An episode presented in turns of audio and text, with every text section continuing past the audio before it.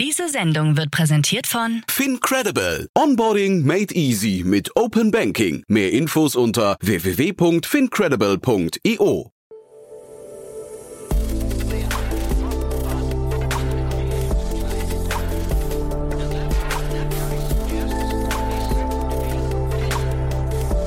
Startup Insider Daily. Morgen Update. Einen wunderschönen guten Morgen und herzlich willkommen zu Startup Insider Daily. Mein Name ist Jan Thomas. Heute ist Mittwoch, der 4. August und das hier sind heute unsere Themen. Lilium mit Großauftrag für 220 E-Jets. Jedes sechste Elektrofahrzeug weltweit kommt bereits von deutschen Autobauern. Teamviewer präsentiert durchwachsene Geschäftszahlen. Twitter kündigt die Zusammenarbeit mit Faktencheckern an. Und der CDU-Politiker Philipp Amthor fällt mal wieder auf, dieses Mal scheinbar durch fragwürdige Verbindungen zu TikTok. Heute begrüßen wir erstmalig im Podcast im Rahmen der Reihe Investments und Exits Barbot Namini. Er ist Partner bei HV Capital und er ist quasi die Urlaubsvertretung für Jan Mitschaika. Ja, ein Barbot ist ein echter Fintech-Crack, muss man sagen. Das werdet ihr nachher auch hören. Wir haben ein bisschen länger gesprochen, weil wir eigentlich den ganzen Fintech-Markt, da passiert hier gerade so richtig viel. Da gibt es so viele große Player, die sich von links und rechts bekriegen, aufeinander zubewegen. Permanente Akquisitionen, äh, permanente Strategieerweiterungen, Geschäftsfeldererweiterungen und, und, und. Riesenrunden. Und Barbot hat das alles im Blick und wir haben vor dem Hintergrund einer großen Runde in UK gesprochen und wir haben gesprochen über die Super-App von PayPal, die da angekündigt wurde gestern. Also zwei richtig coole Themen, anhand derer man eben einfach diesen ganzen Space durchleuchten konnte. Ist ein cooles Gespräch geworden, ist leider ein bisschen ausführlicher. Ich sage leider in Anführungszeichen. Ich hoffe, ihr nehmt uns das nicht übel, denn es macht euch ja hoffentlich auch Spaß zuzuhören. Man lernt immer was. Also ich habe auf jeden Fall viel gelernt. Das Ganze gleich nach den Nachrichten. Noch kurz der Hinweis auf die Nachmittagsfolge. Wir hatten ja in den letzten Tagen immer wieder Riesenrunden bzw. Riesentransaktionen und Mergers hier im Podcast. Heute wird es mal wieder ein bisschen kleiner. Wir haben zwei coole Gäste, finde ich. Also ist nicht minder wichtig. Zum einen haben wir ein junges Startup aus Leipzig. Die haben gerade ihre Seed-Runde abgeschlossen mit 700.000 Euro. Das ist ein Unternehmen, das eine digitale Infrastruktur für Gastronomen aufbaut und da scheinbar auf einem ziemlich guten Weg ist. Äh, ob ihr das auch so findet, könnt ihr gleich hören. Und wir haben zu Gast Björn Schäfer, den frisch gebackenen General Manager für den Dachraum bei Lepaya ist eigentlich ein Beratungsunternehmen, hat aber gerade eine Studie unter über 1300 äh, Arbeitnehmerinnen und Arbeitnehmern durchgeführt in 250 Branchen und zwar in Holland, Deutschland, Belgien und Großbritannien und es geht um das Thema Stressmanagement am Arbeitsplatz. Und da könnt ihr euch ja vorstellen, wir haben hier schon mal drüber gesprochen, das ist wirklich ein wichtiges Thema und zwar vor allem natürlich durch die Corona-Pandemie, aber eben natürlich auch durch den anhaltenden Homeoffice-Trend. Da ist im Prinzip jeder Geschäftsführer, Manager, Gründerin oder Gründer dazu, äh, im Prinzip dazu aufgerufen, sich das mal anzuhören, um dann vielleicht so ein, ja, ein bisschen mehr Empathie eben für die Arbeitnehmerinnen und Arbeitnehmer zu Hause oder eben auch für die Rückkehrer ins Büro äh, zu entwickeln. Ist also ein super wichtiges Thema. Von daher das der kleine Appell zum Reinhören in die Nachmittagsfolge, die ab 14 Uhr auf diesem Kanal. Jetzt endlich genug der Vorrede. Wir gehen rein in die Nachrichten mit Anna Dressel. Die kommen wie immer nach den Verbraucherhinweisen und die kommen wie immer jetzt. Werbung. Hi, hier ist Nina, Content Managerin bei Startup Insider. Suchst du deine nächste große berufliche Herausforderung? Dann melde dich bei uns. Wir suchen aktiv nach neuen Teammitgliedern, die Startup Insider zum führenden Informationsmedium der deutschsprachigen Startup-Szene machen wollen. Aktuell suchen wir Sales Manager, Customer Success Manager, Finanzmanager sowie Werkstudenten in den Bereichen Sales, Product und Content. Aber auch wenn keine passende Stelle dabei ist, melde dich trotzdem bei uns. Wir suchen immer nach leidenschaftlichen Menschen, die mit Startup Insider Großes bewegen wollen. Also, um mehr zu erfahren und dich zu bewerben, geh jetzt ganz einfach auf startupinsider.de/slash insider. Startup Insider Daily. Nachrichten. Hi, I'm David Neilman. We are so proud to be announcing an order of 220 Lilium aircraft today. Lilium mit Großauftrag für 220 E-Jets. I'll take your entire stock! Kurz vor seinem Börsengang kündigt das süddeutsche Lufttaxiunternehmen Lilium den ersten Milliardenauftrag an. Die nach eigenen Angaben größte brasilianische Inlandsfluggesellschaft Azul will dem Startup insgesamt 220 elektrisch betriebene Lilium-Modelle für sechs Passagiere plus Pilot abnehmen. Ziel sei der gemeinsame Aufbau eines regionalen Flugnetzes in Brasilien. Dabei sei der erste Einsatz für 2025 geplant. Wir freuen uns darauf, mit dem erfahrenen Team von Azul zusammenzuarbeiten und gemeinsam ein co-gebrandetes Shuttle-Netz in Brasilien aufzubauen. So Lilium CEO Daniel Wiegand. Der Deal soll dem Volumen von einer Milliarde US-Dollar entsprechen. Marktbeobachter werten dies als Vertrauenssignal in das Konzept des vom Geschäftsmodell und Technik ungewöhnlichen Flugmodells von Lilium. Für Lilium kommt der Deal zu einem günstigen Zeitpunkt, nachdem man erst vor kurzem im Vorfeld des geplanten Börsengangs einen Hinweis zum Fortbestand des Unternehmens abgeben musste, demzufolge Lilium ohne weitere Finanzierung im Dezember 2022 das Geld auszugehen drohte. Jedes sechste Elektrofahrzeug weltweit kommt von deutschen Autobauern. Einer Marktstudie der Unternehmensberatung PwC zufolge stieg der weltweite Anteil deutscher Autobauer bei vollelektrischen Fahrzeugen im zweiten Quartal auf 17 Prozent. Zusammengenommen verkauften der VW-Konzern, BMW und Mercedes-Benz im ersten Halbjahr insgesamt 246.000 batteriebetriebene Fahrzeuge. Dominiert wird der Markt für vollelektrische Autos laut PwC gegenwärtig noch von chinesischen und US-amerikanischen Herstellern. Anders sieht es bei Plug-in-Hybriden aus. Hier lag der Anteil der deutschen Automobilbauer mit weltweit rund 370.000 verkauften Plug-in-Hybriden bei rund 50 Prozent.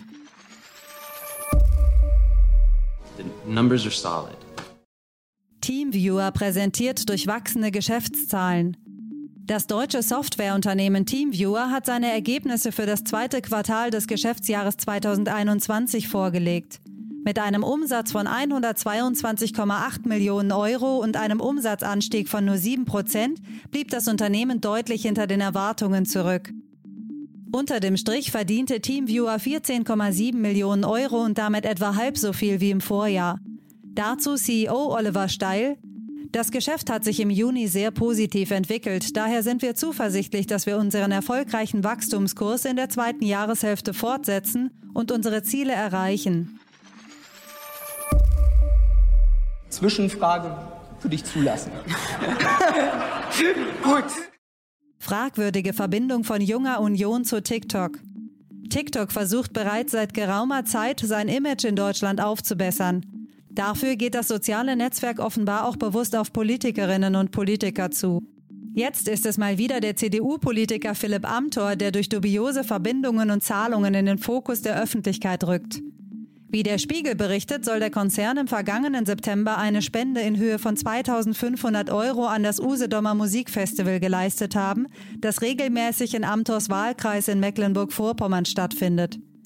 Kurze Zeit nach dem vermeintlichen Sponsoring sollte es darüber hinaus auch zu einer direkten finanziellen Unterstützung der Jungen Union kommen, wo TikTok die Technikkosten für eine Veranstaltung der Jungen Union übernehmen wollte. Diese Unterstützung hätte nicht in den offiziellen Transaktionen auftauchen sollen, sondern sollte über TikToks Agentur Miller und Meyer Consulting abgerechnet werden, wodurch sie für Außenstehende nicht nachvollziehbar gewesen wäre. Bitpanda investiert in digitalen Blockchain-Hub. Rund 10 Millionen Euro will Österreichs erstes Unicorn Bitpanda in die Erforschung und Entwicklung von Blockchain-Technologie investieren.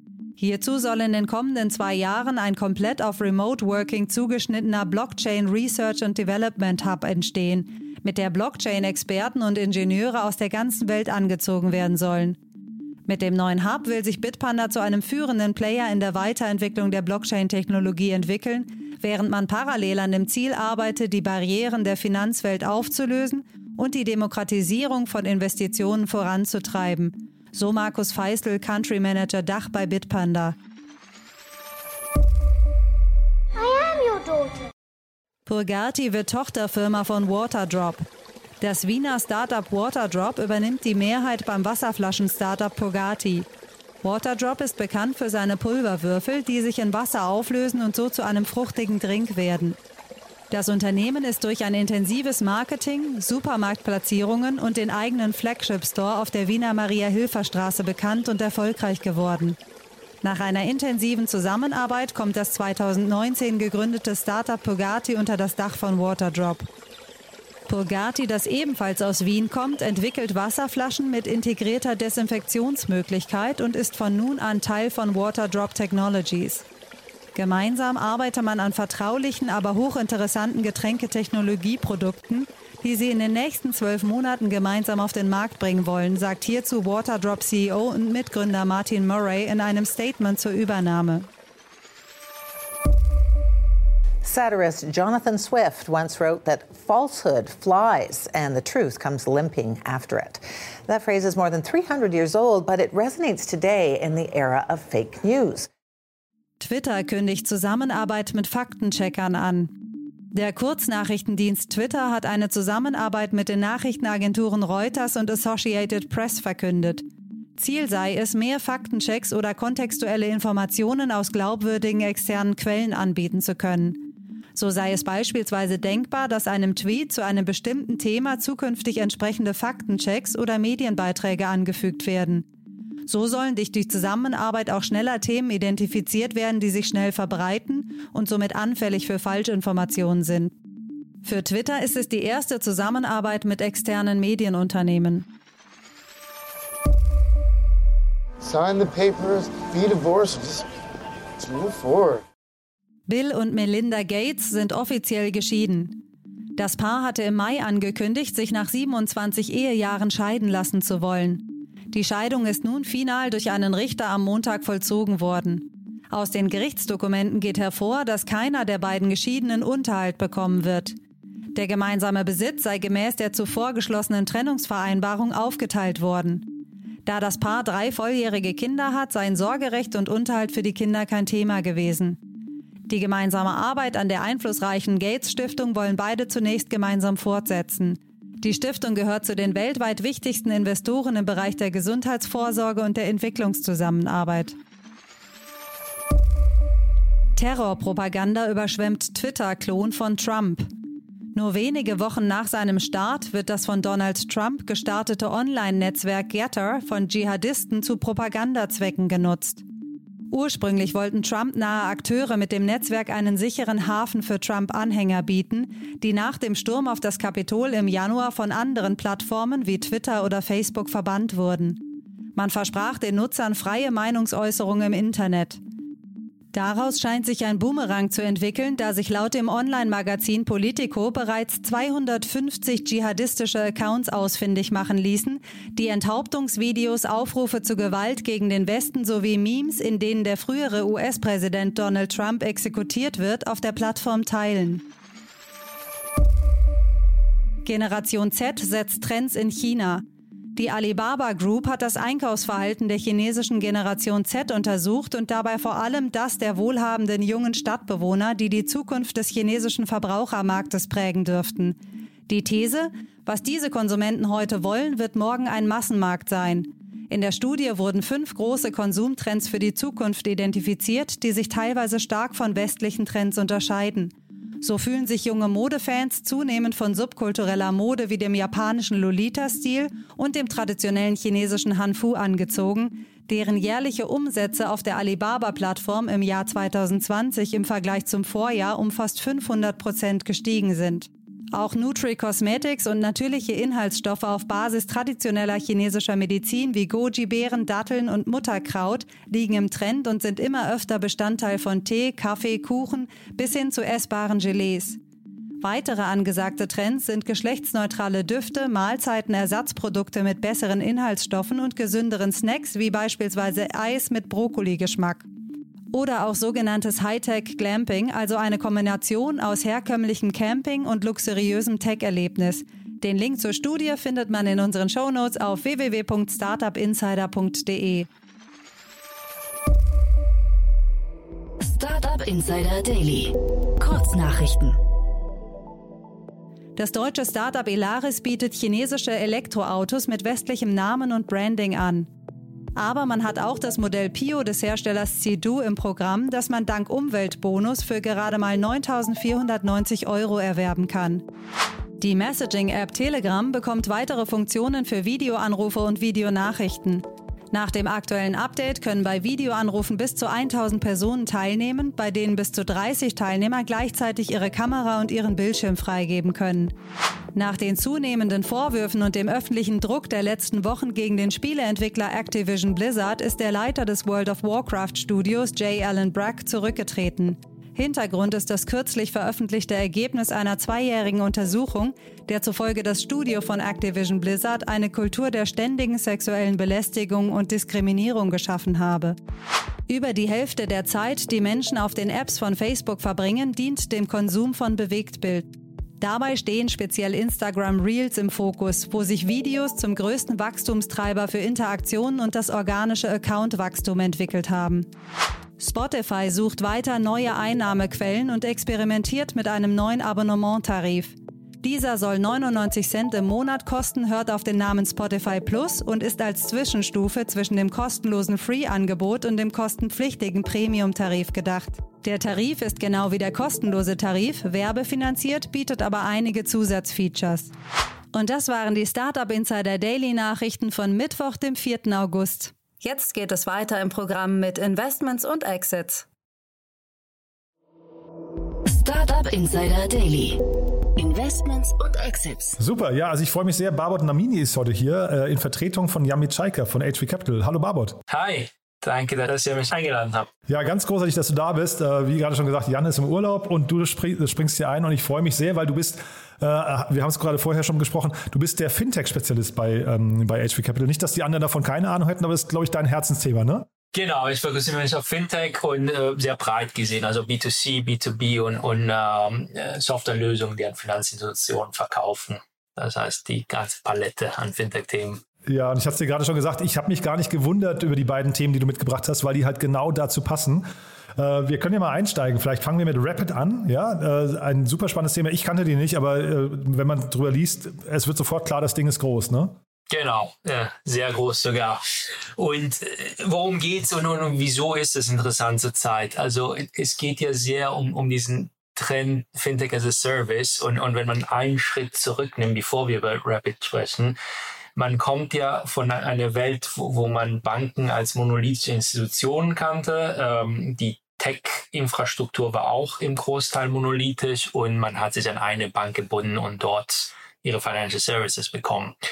Äh, das passt natürlich nicht so ganz in eine Welt, wo, wo die Kunden immer mehr digital äh, agieren und immer mehr auch digitale Transaktionen wirtschaften, weil ähm, diese parallele Welten, ich, ich mache was in meiner App, aber alles, was mit Geld zu tun hat, muss parallel irgendwo anders passieren, ähm, würde natürlich den ganzen Flow kaputt machen.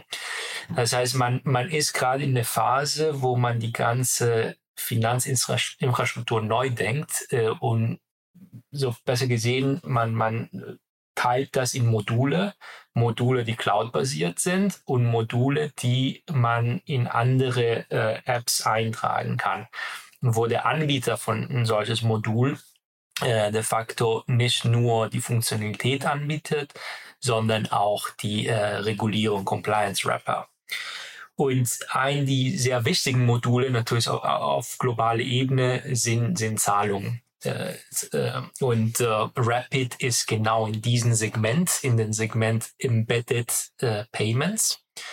Ähm, und auf, auf globale Ebene, wie gesagt. Ähm, das ist natürlich, das hat sich mit, mit Covid, Corona letztes Jahr alles massiv beschleunigt, weil ähm, immer mehr Kunden alles digital machen mussten oder wollten, aber in vielen Fällen müssten. Ähm, und äh, die digitale Zahlungen haben sehr an, also die sind viel wichtiger geworden. Äh, und worüber redet man genau? Man redet, also wenn man davor zum Restaurant gelaufen ist und, und eine Barzahlung gemacht hat, sein Essen mitgenommen hat oder beim Personal Trainer oder, oder, oder. Jetzt passiert ja vieles in der App und die Erwartung vom Kunden ist, dass wenn er in der App ist, wo er sein Essen bestellt, wo er sein Personal Training macht, wo er seinen Friseur bucht, dass die Zahlung Teil von dieser äh, Experience ist und nicht, nicht eine separate Experience. Und Rapid äh, bietet sozusagen eine Lösung, die man sehr einfach integrieren kann und äh, die diesen Flow nicht, nicht kaputt macht. Ähm, und natürlich gibt es sehr viele Investoreninteressen, gerade Interesse auf dem Thema. Äh, vor allem aus dem Hintergrund, dass auch bei Payments sich gerade vieles tut. Und äh, man kennt vielleicht so ein Adyen, äh, man kennt eine Checkout. Äh, es gibt große Payment Service Providers. Ähm, es gibt natürlich die Kreditkartennetzwerke. Äh, die meisten Zahlungsmethoden sind, was ich mal Generation One äh, nennen würde. Und das sind genau die, die Kreditkartenzahlungen oder Kartenzahlungen. Aber was in den letzten paar Jahren sehr beschleunigt hat, sind zwei andere parallele Payment Rails sozusagen. Auf die eine Seite hat man vielleicht von PSD2 Open Banking gehört. Das ist de facto eine Bank Konto-zu-Konto-Zahlung, die die Kreditkarten-Rails umgeht. Und das könnten wir Generation 2 nennen.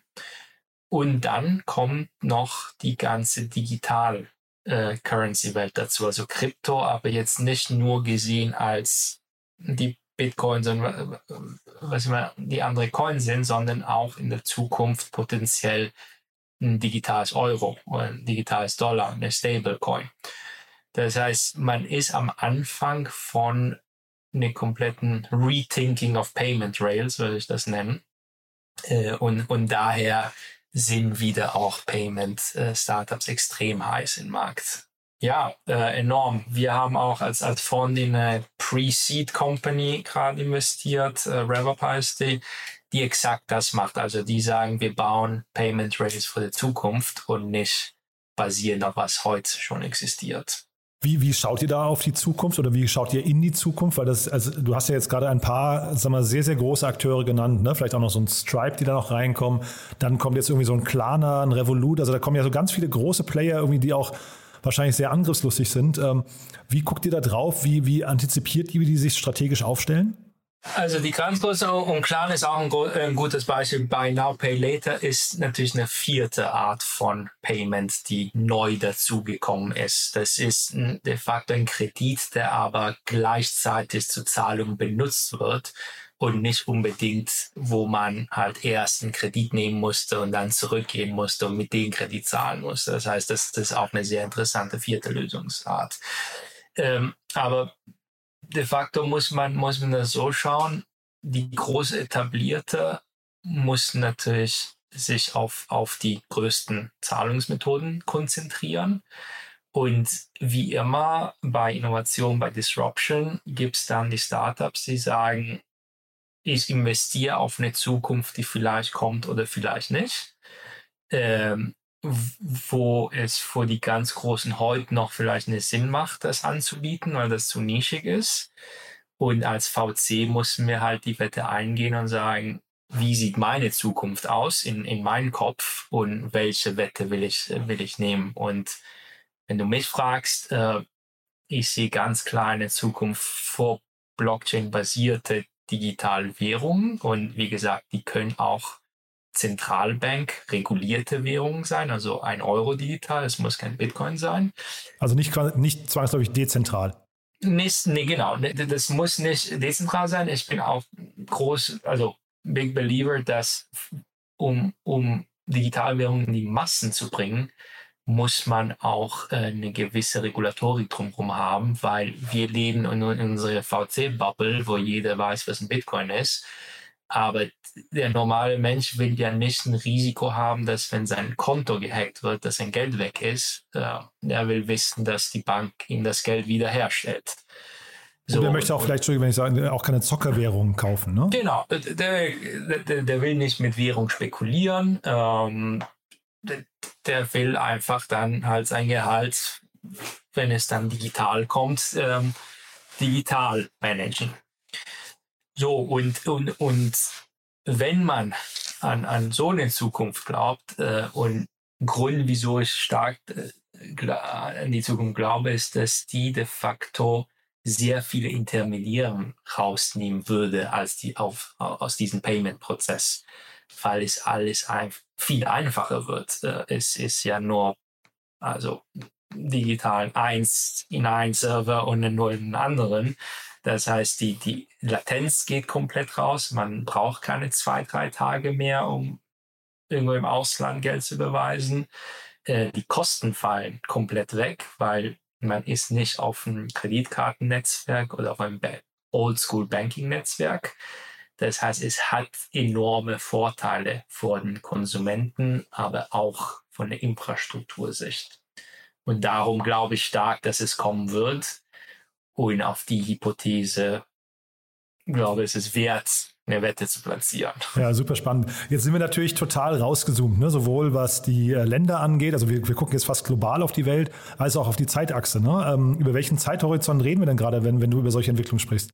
Ich glaube, wir sind gar nicht so weit von ein, ein Regulatory Framework, der die ersten Produkte erlauben wird. Äh, heißt, ich in, in meinem Kopf habe ich mir so 18 bis 24 Monaten eingebildet, dass es europaweit irgendeine Form von Regulierung gibt, die stabil genug ist. Und, und es gibt schon Kryptoregulierung, aber die ist noch nicht so reif, dass man sagen kann, man kann eine Banking-Infrastruktur draufbauen, wenn du mich fragst.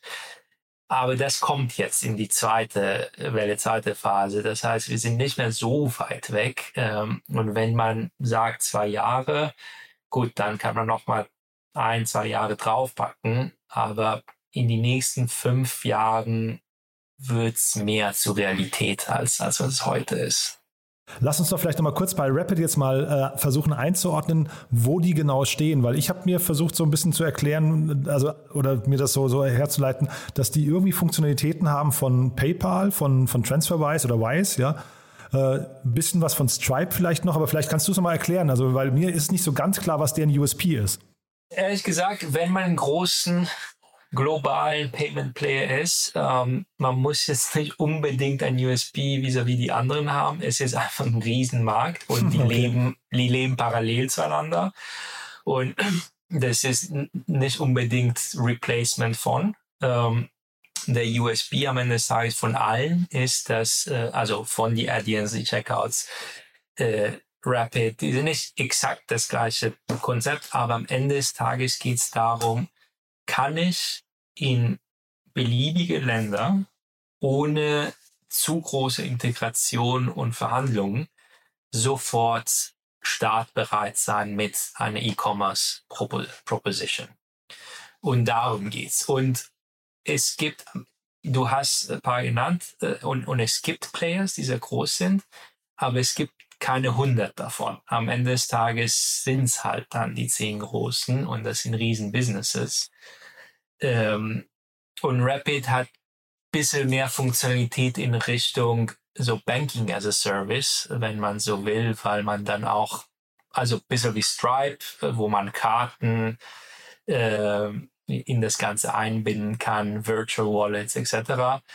Äh, eine Adyen ist äh, vielleicht mehr fokussiert rein auf das B2B Payment, ähm, also weniger eine B2C Card Solution am Ende des Tages geht es um Payments und es ist äh, halt so ein Riesenmarkt und wenn man an die Hypothese glaubt, dass der Einzelhandel wird verschwinden, also es wird Supermärkte geben, aber sonst ist der Sinn von Bricks and Mortars ist eher Showroom und nicht um Sachen zu verkaufen. Alles sich online bewegen wird, dann brauchst du halt viele von diesen Players. Du hast ja vorhin von äh, Kunden gesprochen und das waren aber, glaube ich, dann die Endkunden, ne, die ins Restaurant gehen.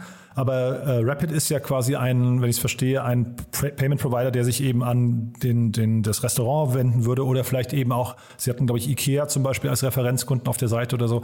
Also quasi an die großen Ketten eigentlich, ne? Genau, was ich mit dem Restaurantbeispiel meinte, ist, also der Seamless-Prozess, ne? Genau, es gab eine Vergangenheit, man ist ins Restaurant gegangen, hat, hat mit Cash bezahlt. Heute geht man in Delivery Hero, in Vault, in Deliveroo. Man bestellt äh, irgendwas und die Zahlung, äh, es ist vom Kunden erwartet, dass die Zahlung Teil von diesem Prozess ist und nicht unbedingt, dass, dass ich jetzt bar an, an den Delivery Genau, ich wollte nur noch mal quasi verorten, wo die sich quasi aufhalten. Und damit wollte ich verbinden die Frage, was können, weil wenn wir jetzt diese ganzen Player angucken und du sagst, es sind nicht so krasse USPs, sondern die haben irgendwelche, also alle irgendwelche Überschneidungen. Was sind denn dann vielleicht in der Zukunft die kriegsentscheidenden oder Wachstumsvoraussetzungen? Äh, also wie, wie kann man quasi das Rennen gewinnen gegen die Mitbewerber? Weil jetzt, sagen wir zum Beispiel sowas wie Schnittstellen oder so, die in der Vergangenheit vielleicht wichtig waren, sind ja auch schon eher eine Commodity, ne? Ja, also, es, äh, also die wichtigen Sachen sind A, äh, wie schnell und wie groß kannst du skalieren. Es gibt natürlich Kunden, die vom Tag 1 eine Uber, die auch auf der Webseite ist, die sind einfach riesig und nicht jede PSP kann überhaupt diese Volumina äh, handeln.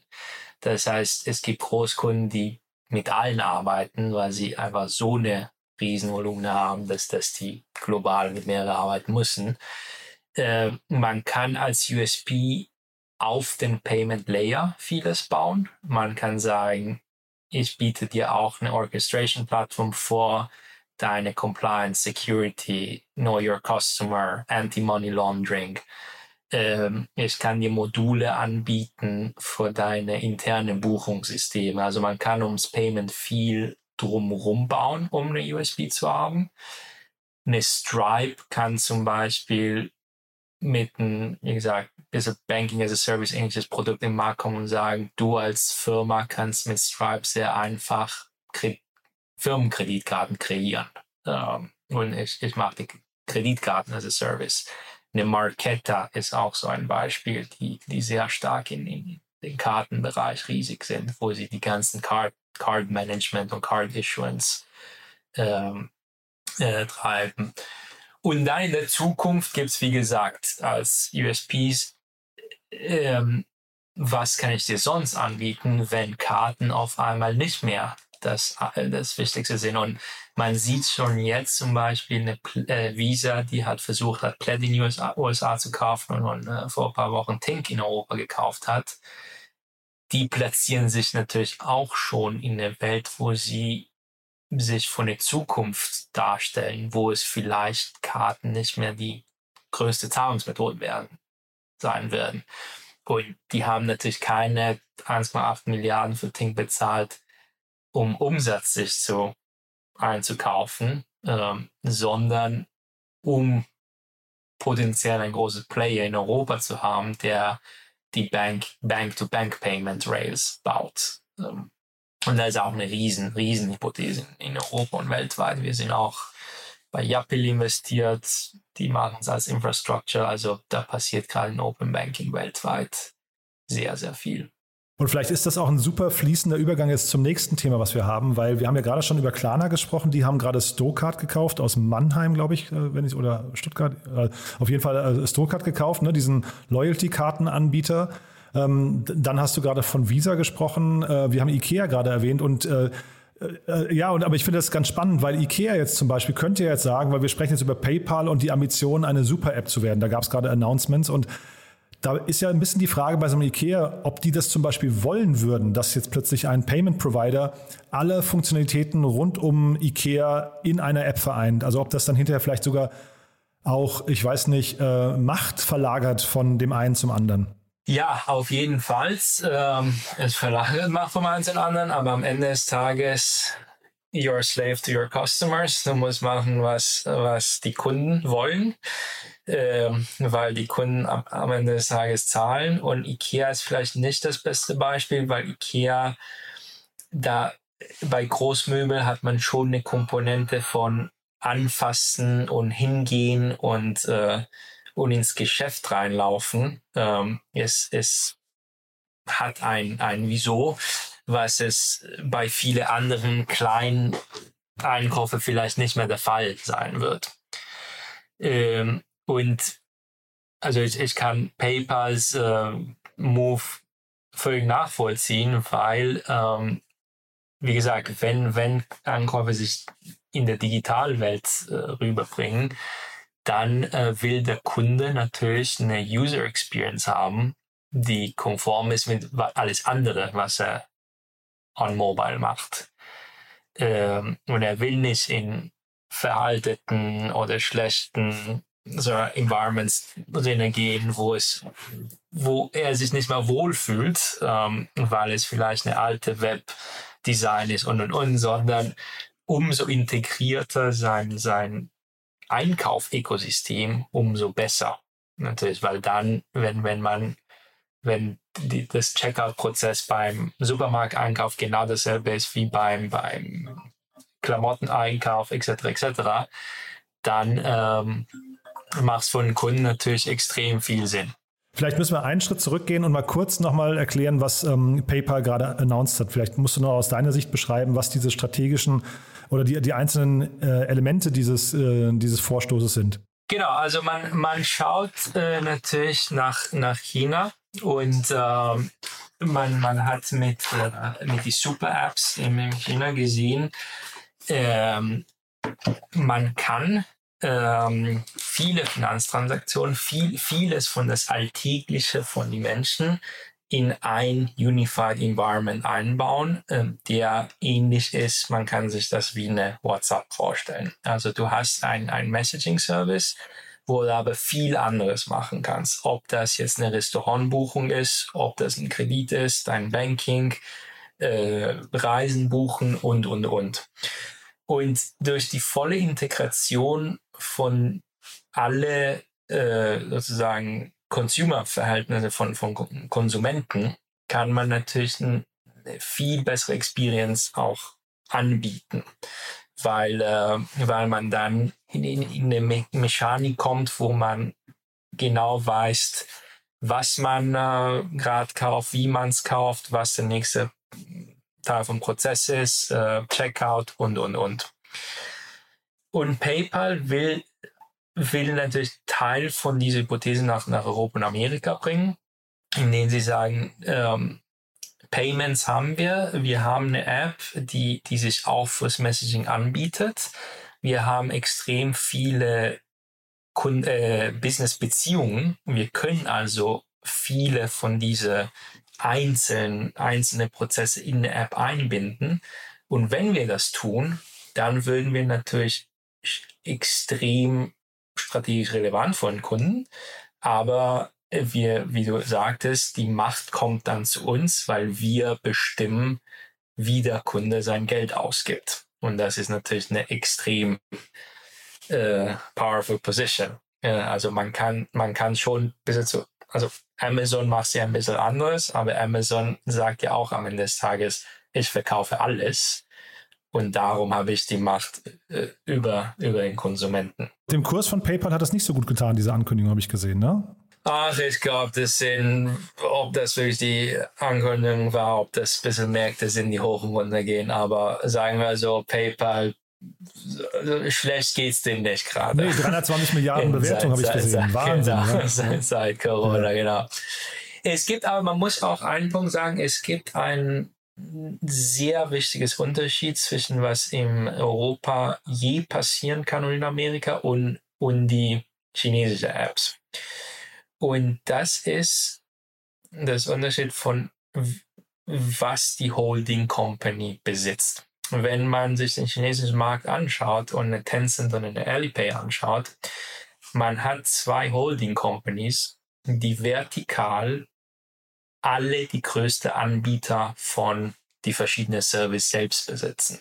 Heißt, die haben die, die zwei größten Restaurantbuchungsplattformen, die zwei größten Travel-Plattformen, die zwei größten etc. etc. etc. Ebays, Marktplätze und und und. Und was das natürlich tut, ist, dass durch die volle vertikale Integration können Sie den Kunden ein zehnmal besseres Service anbieten, weil wenn ich dein Kontostand kenne, wenn ich weiß, was für ein Auto du hast, wenn ich weiß, wo du essen gehst, wenn ich alles über dich weiß, dann kann ich natürlich auch sagen, okay, der Kunde hat ein, ich weiß, dass er good for his money ist, starkes Kredit hat. Das heißt, ich kann ihm Kredit für sein nächstes Urlaub anbieten. Und die 5000 Euro Airbnb-Haus, äh, die er in sechs Monaten gemietet hat, kann er auf Kredit nehmen.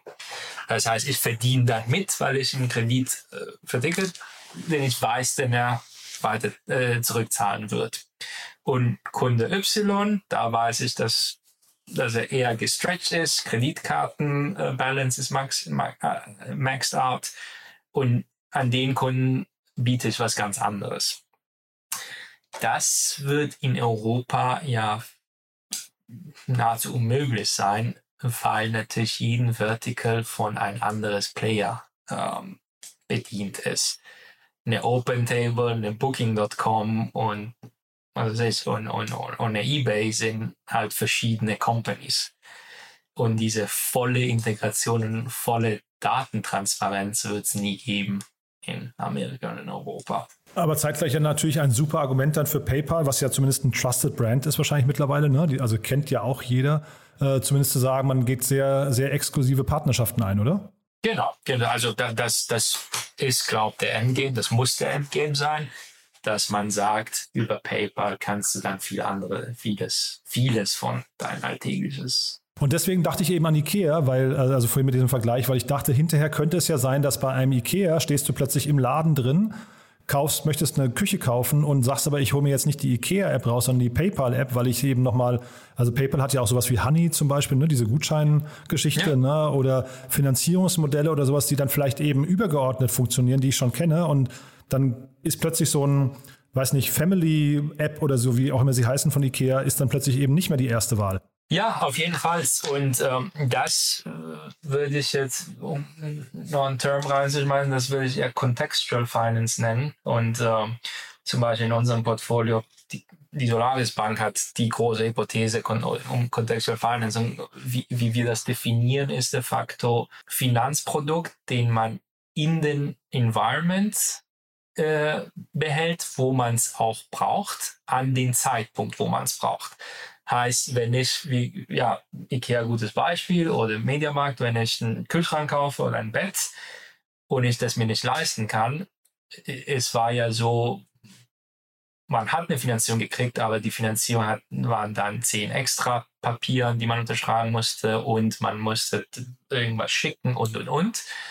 Mit Contextual Finance heißt es, in den Kontext würdest du das sofort kriegen, zu dem Zeitpunkt, den du das brauchst mit der User Experience, die du auch willst. Heißt, du musst dann nicht einen Vertrag von der Bank unterschreiben, sondern eine PayPal mit IKEA hat sich den Format durchdacht und der Kunde kann sofort digital unterschreiben. Und wie gesagt, eine Solaris Bank macht auch im Teil das, indem sie Module anbieten, die Großkunden in ihre Flows, in ihre Apps, in ihre Webseiten einbauen können um direkt dann Distributionskanäle für Finanzprodukte zu sein. Ja, Solaris Bank, apropos, ne? Also ich habe gesehen, du bist im Board sogar, ne? Genau, genau. Ja, Glückwunsch nochmal zu der großen Runde. Jetzt, ich hatte ja den Roland Volz hier auch im Podcast, also herzlichen Glückwunsch. Das ist ja großartig, großartig was sich da tut, ja? Ja, das, also, das ist eine, eine super Runde und es bleibt extrem spannend. Also wir sind, wir sind am Anfang, würde ich mal sagen. äh, klar, die Zahlen sind groß, aber da tut sich gerade so viel in Europa und weltweit. Ähm, wir sind am Anfang von einem Riesentrend. Ah, cool, aber das heißt im Prinzip sowas, also quasi das Entwickeln, so wie jetzt das PayPal sich gerade vornimmt, so muss auch eine Solaris Bank vielleicht auf den Markt gucken und zum Beispiel sagen, das Thema Pay Later oder sowas nur mal als Beispiel, müsste irgendwann ein Modul werden, was man dann eben allen Kunden, die es brauchen, anbietet, ja? Genau, und das machen sie in der so. Tat schon. Die haben ein Modul, das, ähm, das so eine klare äh, Logik auch äh, nachmacht. Oder was heißt nachmacht? Die haben so ein Kreditprodukt, den man sich bei denen äh, als Modul einkaufen kann. Äh, die Solaris ist ja White Label, das heißt, das ist, ist nicht unter einem Brand Solaris, sondern man kann sie dann in, in irgendeinen Shop einbauen und sagen, willst du eine Buy Now Pay Later Lösung? Wenn der Kunde ja sagt, dann wickelt das die Solaris im Hintergrund ab. Ähm, aber der Kunde bleibt in seinem Shop und äh, er merkt eigentlich sehr wenig von was alles im Hintergrund passiert. Und das ist die Zukunft von Finanzdistribution, weil so muss es auch sein in der digitalen Welt. Ja, Barbot, wir könnten jetzt wahrscheinlich noch ewig sprechen. Ähm, ich glaube noch mal ganz kurz, ich weiß gar nicht, ob wir vorhin die Rundengröße genannt haben. Vielleicht noch mal kurz, äh, einmal kurz zurück zu Rapid. 252 Millionen Euro habe ich hier stehen. Ja, große Zahlen heutzutage. Wahnsinn, ja. Und aber die Bewertung ist nicht bekannt, ne? Nee, die, die haben sie noch nicht announced. Äh, wird bestimmt auch demnächst rauskommen. In UK sind sie generell offener. Also ich hatte bei Crunchbase gesehen, ja, 770 Millionen Dollar insgesamt schon. Das, also das muss ja dann eine, eine Bewertung sein, irgendwo so wahrscheinlich drei, vier, fünf Milliarden, ne? Kann gut sein heutzutage. Also eine Checkout war ja, glaube ich, über 10. Äh, Gut, Alien ist ja schon eine Weile her.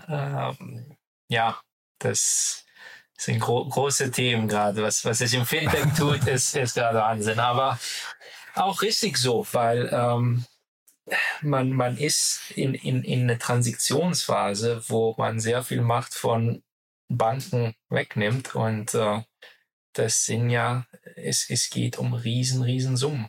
Ja, es ist kein Kleingeschäft. Nee, total, total spannend, wirklich, auch was ich da tue, ja. Ähm, ich glaube, bei N26 seid ihr nicht drin, nee, ne? da sind wir leider nicht drin. Ja, weil, ja, weil da munkelt man jetzt gerade, das ist die nächste große Runde, die jetzt kommt, ne? Deswegen, und das wird ja auch nochmal spannend mit dem Beispiel, äh, mit dem äh, Competitor Revolut dann eben könnte ja, also Revolut ist ja auch so ein bisschen, habe ich gerade mit Daniel Wild drüber gesprochen von Mountain Alliance, die sind ja auch dabei, eine super App zu formen, möglicherweise, ne? Jetzt schon mit, mit Hotelbuchungen und Ferienwohnungen und sowas, das geht so ein bisschen in die Richtung. Genau, also ja, Revolut vielleicht mehr als alle anderen Neobanken. Die hatten ja schon auch Krypto und ein paar andere Sachen drin. Ähm, man muss am Ende des Tages sehen, was der europäische Kunde will, wo, wo er sich wohlfühlt und ob, ob er Hotelbuchung mit Konto assoziiert oder nicht. Weil bei Revolut hat auch nicht immer alles super funktioniert, genauso bei Number 26. Es gab ja mehrere Produkte in der App, wo man mit Partners arbeiten könnte. Man muss sich an den Konsumerverhalten auch anpassen oder den ändern. Ähm, aber es macht auf jeden Fall Sinn, von Number 26 jetzt auch mehr Geld einzusammeln, weil es geht um große Visionen hier. Es geht nicht nur um, um Current Accounts, sondern ähm, du musst schon neue Finanzinfrastrukturen bauen. Ähm, und es ist nicht, nicht billig. Du, also ich, ich, äh, wir haben jetzt deutlich überzogen, aber ich finde, es war das absolut wert, Barbot, weil wir haben jetzt so einen Rundumschlag quasi über die Trends im Fintech-Bereich, was ja momentan eigentlich, kann man glaube ich sagen, mit der heißeste Markt ist, der gerade existiert, ne? Ja, also ja, es ist auf jeden Fall heiß.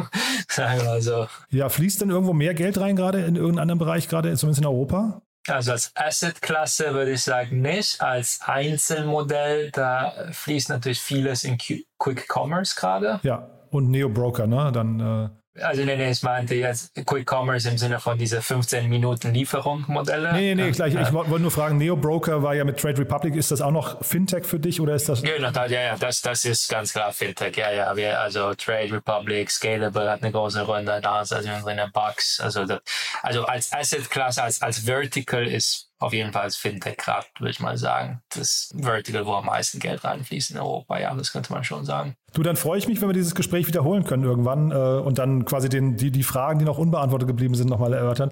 Aber auf jeden Fall fand ich super, dass du da warst und dir die Zeit genommen hast. Vielen, vielen Dank. Gerne, vielen Dank. Ciao. Werbung Hi, hier ist Moritz, Marketing und Growth Manager bei Startup Insider. Wenn du über die verschiedensten Themen immer auf dem neuesten Stand sein möchtest, dann empfehle ich dir auf jeden Fall unsere Newsletter auszuprobieren. Von unserem täglichen Morning Briefing Startup Insider Daily zu unseren themenspezifischen Newslettern wie Krypto und Web3, Investments und Exits oder KI Kompakt bist du mit unseren Newslettern immer top informiert. Falls du interessiert bist, kannst du dich jetzt ganz einfach kostenlos anmelden und zwar unter startupinsider.de/slash insider.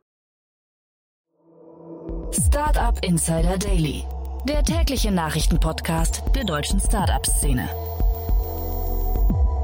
Ja, das war's für heute Vormittag. Das war Barbot Namini, Partner von HV Capital. Ich finde, es war super spannend. Ich freue mich schon drauf, wenn Barbot dann in, äh, ich glaube, vier Wochen wieder bei uns ist. Dann werden wir sicherlich andere Themen besprechen, aber wahrscheinlich werden wir auch wieder rauszoomen und über, ja, über die Märkte sprechen. Also von daher, ihr seht schon, Barbot, da haben wir jetzt nicht so richtig drüber gesprochen, aber Barbot ist seit über acht Jahren in dem Metier unterwegs oder beziehungsweise seit über acht Jahren bei HV Capital in dieser Position. Und wie ihr merkt, ihr, er kennt den Fintech-Space in- und auswendig. Kontaktiert ihn ruhig auf LinkedIn. Ich glaube, er freut sich über ja, schlaue Fragen oder eben natürlich auch über spannende Startups. Macht es ruhig. Äh, ihr habt ja gesehen, da ist bei HV Capital generell eine große Offenheit. Und ansonsten freue ich mich natürlich, wenn ihr nachher wieder reinschaltet. 14 Uhr geht's weiter. Dann, wie gesagt, mit Björn Schäfer von Lepaya und mit Ben Wohlscheid. Er ist der Co-Founder und Managing Director von SoUse. Bis nachher. Alles Gute. Ciao, ciao.